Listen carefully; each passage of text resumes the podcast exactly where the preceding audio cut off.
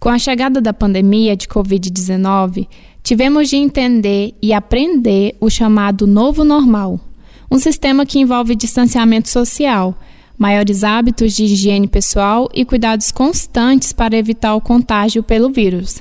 E isso, claro, afeta as pessoas de maneira diferente.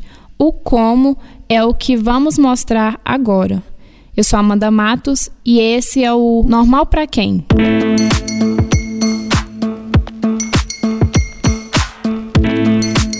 Conversei com três pessoas para saber um pouco do seu cotidiano nesse período de isolamento. Thaís Moura, Josué Castro e Francisco Lima.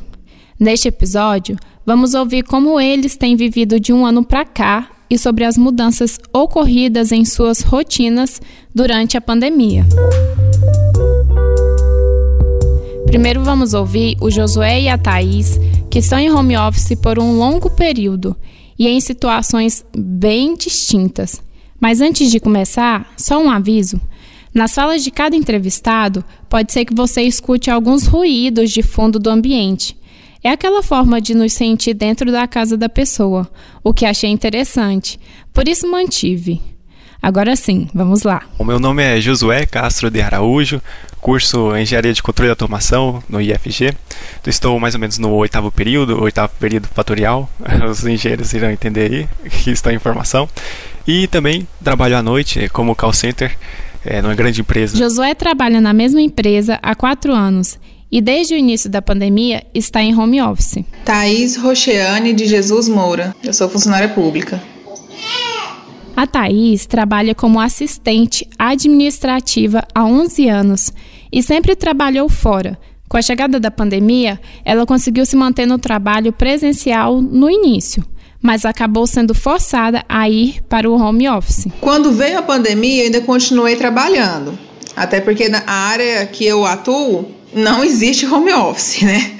É, na linha de frente mas eu estava com a imunidade muito baixa, adquiri uma infecção e aí eu corria risco, né, de ficar trabalhando aí que me afastaram para o home office. Eu fiquei quase um ano em home office, muito complicado porque por mais que você esteja em casa, mas o trabalho home office é, exige mais de você. E aí, quando eu voltei a trabalhar, quando passou essa infecção, eu descobri a gravidez. E aí eu voltei para o home office de novo. Como é sabido, o coronavírus é perigoso para grávidas.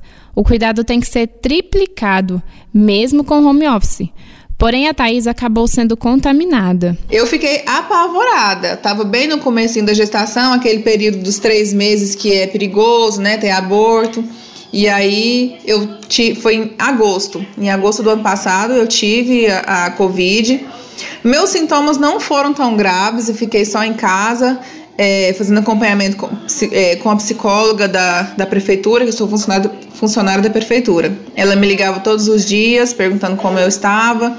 Sintomas não foram tão graves, eu perdi olfato, paladar e fiquei com uma fraqueza. Mas não tive falta de ar, mas aquele medo, pânico, porque a doença em si a gente já fica com medo, ainda mais estando grávida. Além de isolada e grávida, a Thaís já tinha uma outra filha, criança, que também ficou em isolamento devido à suspensão das aulas. Então a rotina dela era trabalhar em home office enquanto dividia a atenção com a filha. Um verdadeiro se vira nos 30. Até porque a filha mais velha ficava no CMEI e quando fechou, a Thaís decidiu pagar uma escolinha para ela. Dessa forma, a menina passou a assistir às aulas à distância, recebendo atividades para ser realizadas. Normal para quem, não é mesmo? A gente não tem a mesma paciência dos professores para ensinar e eles também não ficam, é, como que eu vou dizer, eles não têm, a, a, não querem, né, ficar sentado na cadeira assistindo pelo celular. Então é, é difícil também para eles. Já o Josué aderiu bem o trabalho à distância. Ah, e eu gostei muito. No início, falar a verdade, gostei bastante. Tecnicamente ficou muito bom.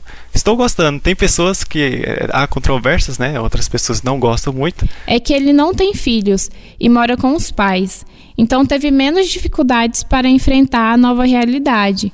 Apesar de que para conseguir efetuar seu trabalho com melhor qualidade, ele teve que gastar um pouco? Olha, foi muito pesado, é, no caso, comprar esses equipamentos, realmente Bom, eu poderia ter comprado equipamentos mais simples. Por exemplo, eu tenho uma cadeira que custa acima da média, uma, por exemplo, um fone que também custa acima da média, mas para mim eu vi que fazia sentido fazer essa aquisição, tanto em relação ao tempo, né, que eu iria ficar na cadeira, eu precisaria então de uma cadeira de qualidade. Os fones, Sim. eu ficaria bastante tempo utilizando os fones, então precisaria de um fone de qualidade.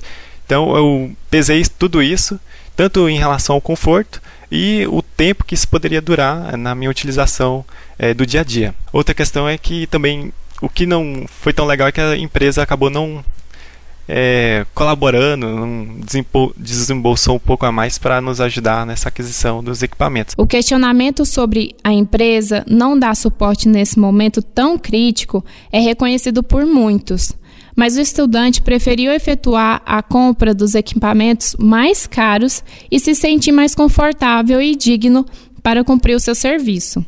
Enquanto isso, a Thaís continuava enfrentando o dia a dia com a filha. Para mim também atrapalhou, porque se ela estava na escola, significa que eu tinha um tempo de fazer, resolver outras coisas. E agora não.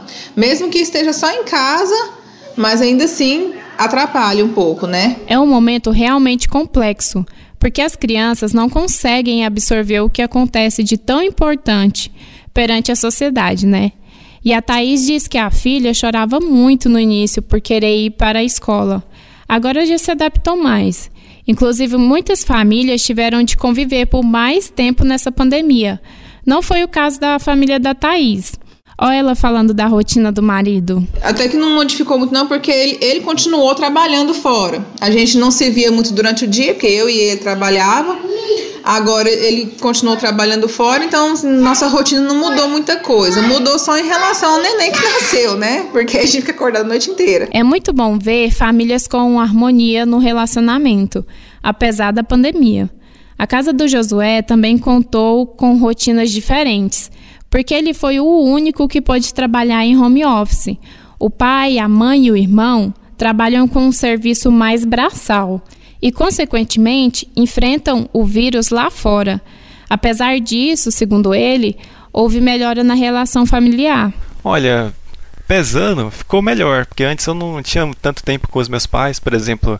É, como tenho os estudos da faculdade, às vezes eu ficava muito tempo na faculdade, eu, às vezes eu só via meus pais à noite, tem como fazer, colocar o um mute aqui, mas acredito que a relação entre eu e os meus pais ficou um pouco mais, melhor, né?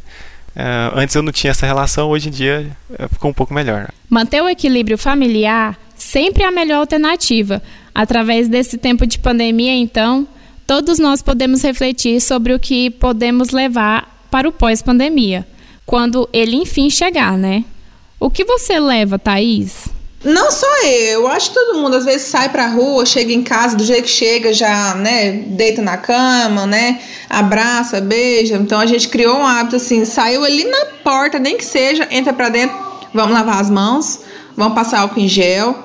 É, não ficar, por mais que é difícil, mas não ficar se, se abraçando, se pegando, né? É uma lição que levamos, até porque Antes mesmo do coronavírus, já era importante manter as mãos sempre higienizadas e não levar diretamente nos olhos ou boca.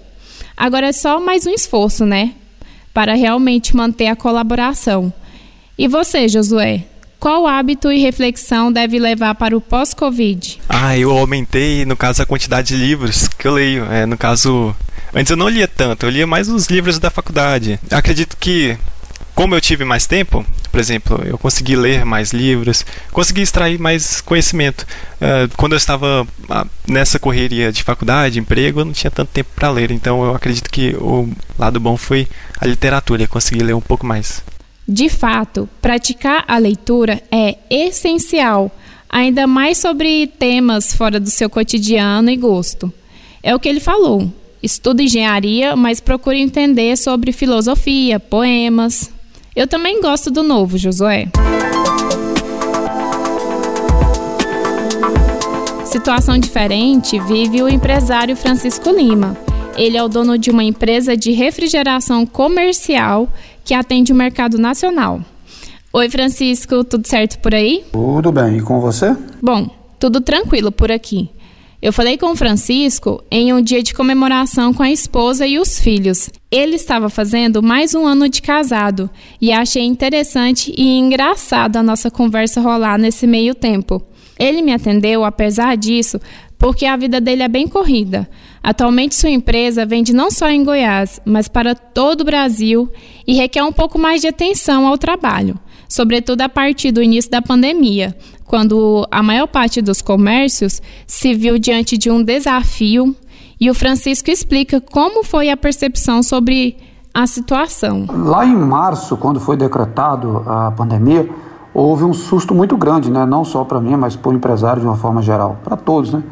E os 45 primeiros dias foi um tanto quanto complicado, por conta do fechamento de, de do, do, mercado e o, o, a incerteza de não saber quais seriam os próximos passos e para onde íamos. Né? E aí, com certeza, teve um reflexo financeiro, principalmente nesses 45 dias iniciais. Eu sempre digo que dos, 40, do, dos 45 dias iniciais percorridos, os próximos 15 dias aí foi de um aprendizado. Foi quando liberou novamente o mercado, né?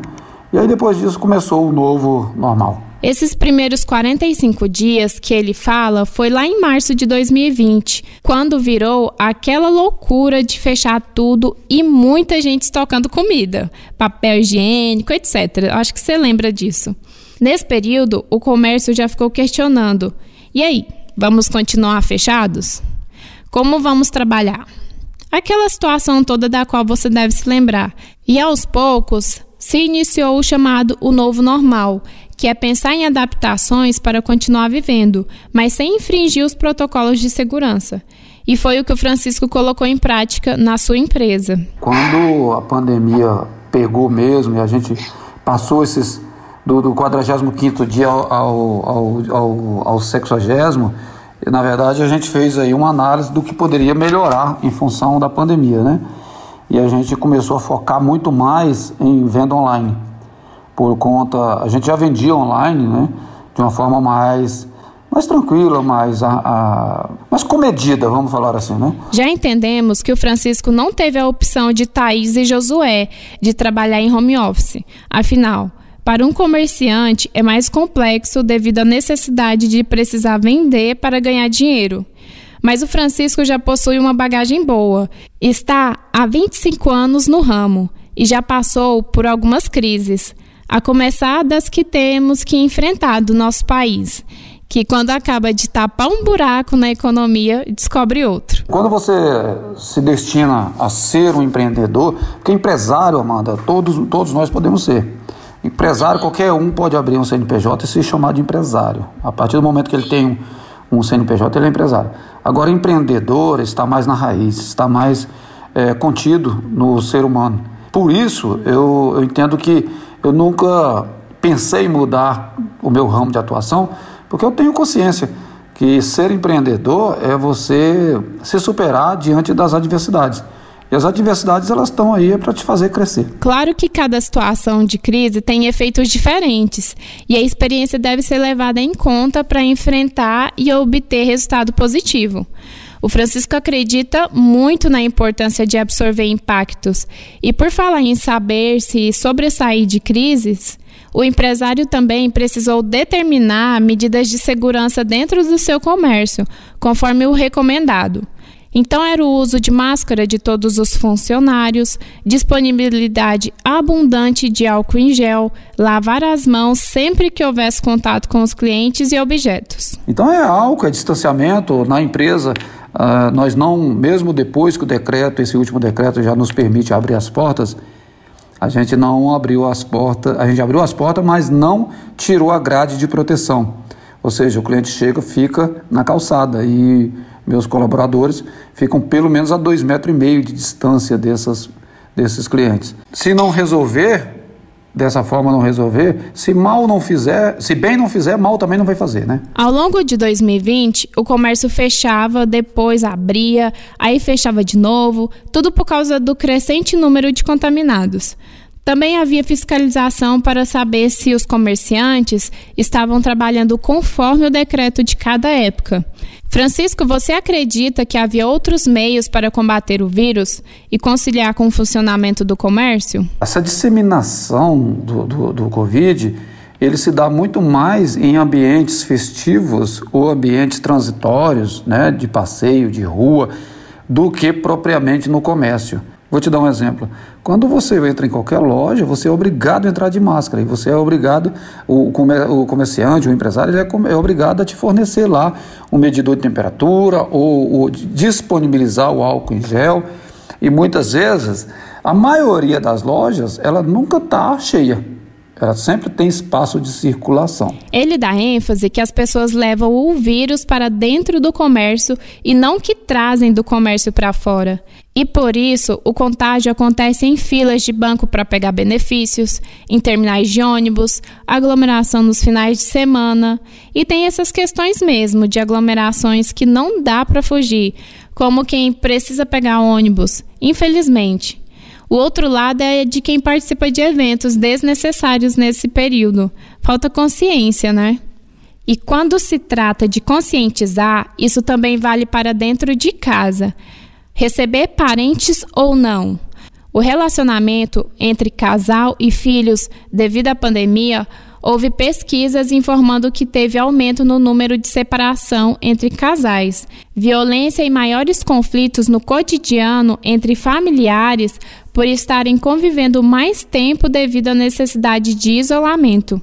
O Francisco discorda quando se trata do tema na sua casa. É, mas isso aí, Amanda, é questão de educação, né? É questão de, de como é que você traz, é a sua cultura pessoal. Você não precisa estar longe para estar perto. Né? Ou seja, você não precisa ficar o dia todo em casa para poder chegar em casa e estar perto da família. Ou seja, amanhã se eu tiver que ficar o dia todo em casa, ou seja, eu já estou perto, mas eu não consigo ficar, porque aí eu começo a discutir. Isso aí é questão de cultura, é, é questão de educação, vem de berço. É, família é para estar perto, independente de qual situação. Sobre o pós-pandemia, Francisco acredita que ainda falta muito para chegar lá mas percebe que houve um grande amadurecimento humano na percepção de nossas atitudes, tanto agora quanto no resultado possível posterior em nossa saúde mental, por causa da reflexão sobre a quantidade de mortes. No dia em que conversamos, o número de mortes pelo vírus no Brasil era de 422 mil. No dia em que gravei esse episódio, já tinha subido para 463 mil. E aí você começa a pensar um pouco de como é esse número, que isso não é número, isso são vidas. É, é um número que reflete vidas. Cada uma dessas era uma vida. Que tinha um pai, tinha uma mãe, tinha um esposo, tinha um filho, tinha um sobrinho, que faziam uma rede de relacionamento. Tinha um network por, por trás disso. E nós falamos de pessoas anônimas, pessoas famosas, falamos de pessoas que são empregados e que são empregadores. Eu, sinceramente, eu me cuido muito, eu tenho muito receio da doença. Tenho muito receio dela, porque eu não sei o que pode acontecer comigo. Então eu vivo hoje o presente, vivo com intensidade. Ele sente um poder maior de fazer reflexão, pois nunca pegou o vírus. Por isso tem muito medo e muito receio da doença. É um ponto a mais para ele se cuidar melhor. Se cuida mesmo, Francisco. Então, eu vivo cada dia melhor, porque eu tenho que viver cada dia melhor com os meus, principalmente com a minha família. Eu não sei o dia de amanhã, mas é se prevenindo e tentando buscar. Com relação a negócios, é, eu acho que tem muito a trazer, a contribuir ainda essa pandemia. Nunca mais voltaremos a, a ser como éramos, mas com certeza todo aquele que está antenado, que está buscando novas oportunidades, vai sair mais forte dessa pandemia. Agora tem uma pergunta-chave muito sentimental que vai estar presente neste episódio e nos próximos também a ser respondida pelos nossos convidados. Do que você sente saudade de antes da pandemia? Pegar o carro e sair para passear. Pegar o carro e passear. Sair, ver, ver a família, ir, ir pro, né, viajar. Ah, às vezes é o relacionamento com os amigos, poder sair normalmente. Ah, o relacionamento com os amigos da faculdade. Eu acredito que seria a aula presencial também, por exemplo, em bom, pelo menos em algumas aulas, né? Acredito que isso eu tenho uma falta bastante, né? Das amizades, é, desse contato social e no caso é, dos professores, né? Aglomeração, sempre fui muito festivo, sempre gostei muito de ter a casa cheia, sempre gostei muito de estar com amigos, né? E isso faz falta. É, a gente tem uma casa ali no, na beira do lago e a, eu fiz uma reconstruí a casa recentemente e eu digo muito isso. Antes eu tinha uma casa pequena, lotada de amigos. Agora eu tenho uma casa enorme e vazia. Porque o brasileiro descobriu a videochamada agora com a pandemia, mas não é a mesma coisa, não é. Uma coisa é eu estar olhando para você, conversando com você agora é, por vídeo. Outra coisa é eu estar pessoalmente, sentindo o, o, cheiro da pessoa, sentindo a presença da pessoa, o calor humano ali. Então é totalmente diferente. Interessante que o isolamento nos faz sentir falta de cada detalhe, mas por enquanto vamos vivendo como pode. E nossa conversa não finaliza aqui. No próximo episódio, vamos conhecer a rotina de profissionais da saúde e o quão completo está sendo esse momento de enfrentamento do coronavírus frente a frente. Eu sou Amanda Matos e esse é o Normal para Quem? Até a próxima!